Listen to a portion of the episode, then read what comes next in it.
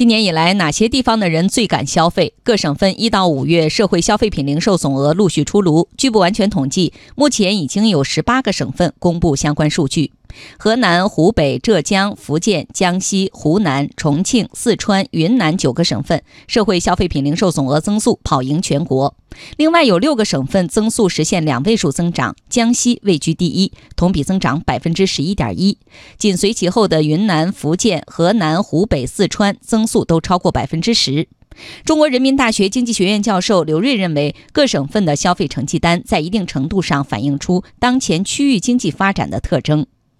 第一个呢，就是中西部地区经济啊，还是处在一个增长比较快的地区，经济活跃度比较高，它的消费呢也受它的这个收入的增长的影响。当然，也有一些省，它的数据偏重在这个，比如投资方面了，它可能还处在一个大规模的开发建设时期。这种情况呢，我想在解读海南的数据上呢，可能会是这样一种情况。消费活跃的地区钱都花在哪些地方？不久前，国家统计局相关负责人对五月社会消费品零售总额数据进行分析，指出有四大因素推动社会消费品零售总额增速加快：一是日用品类和基本生活类商品增速都在百分之十以上；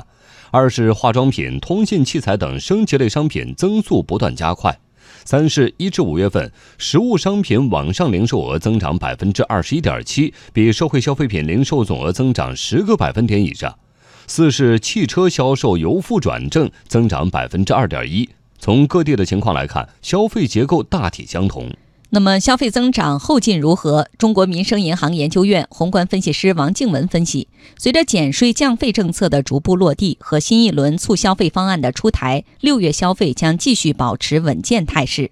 交通银行金融研究中心高级研究员刘学志认为，预计二季度最终消费支出对经济增速的拉动作用将超过百分之七十五，加上经济结构转型以及消费促进政策落地，下半年消费具备平稳增长的潜力。中国贸促会研究院国际贸易研究部主任赵平建议，可以从三个方面入手，促进消费稳步快速增长。